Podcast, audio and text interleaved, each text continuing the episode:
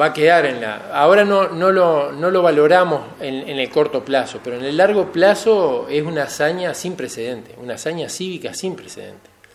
O sea, ¿y por qué digo que es una hazaña cívica sin precedente? Porque se hizo en condiciones que nadie creía que íbamos a llegar. Incluso... Estaba la pandemia, perdón que lo interrumpa, estaba el tema de la pandemia, estaba el tema de eh, eh, un gobierno iniciando, que se habla siempre de un periodo de romance, digamos, cuando se inicia, digo, ¿todo eso es lo que ustedes sopesan a la hora de decir que es trascendente? Sí, obviamente, o sea, eh, este, pero yo creo que la LUC impactó tanto en la población, impactó también la soberbia del gobierno, ¿no? de, de aún contra la Constitución impulsar esa ley este, que el pueblo uruguayo una vez más demostró que tiene una reserva moral impresionante, porque juntar casi 800.000 firmas en las condiciones que se juntaron, ¿no?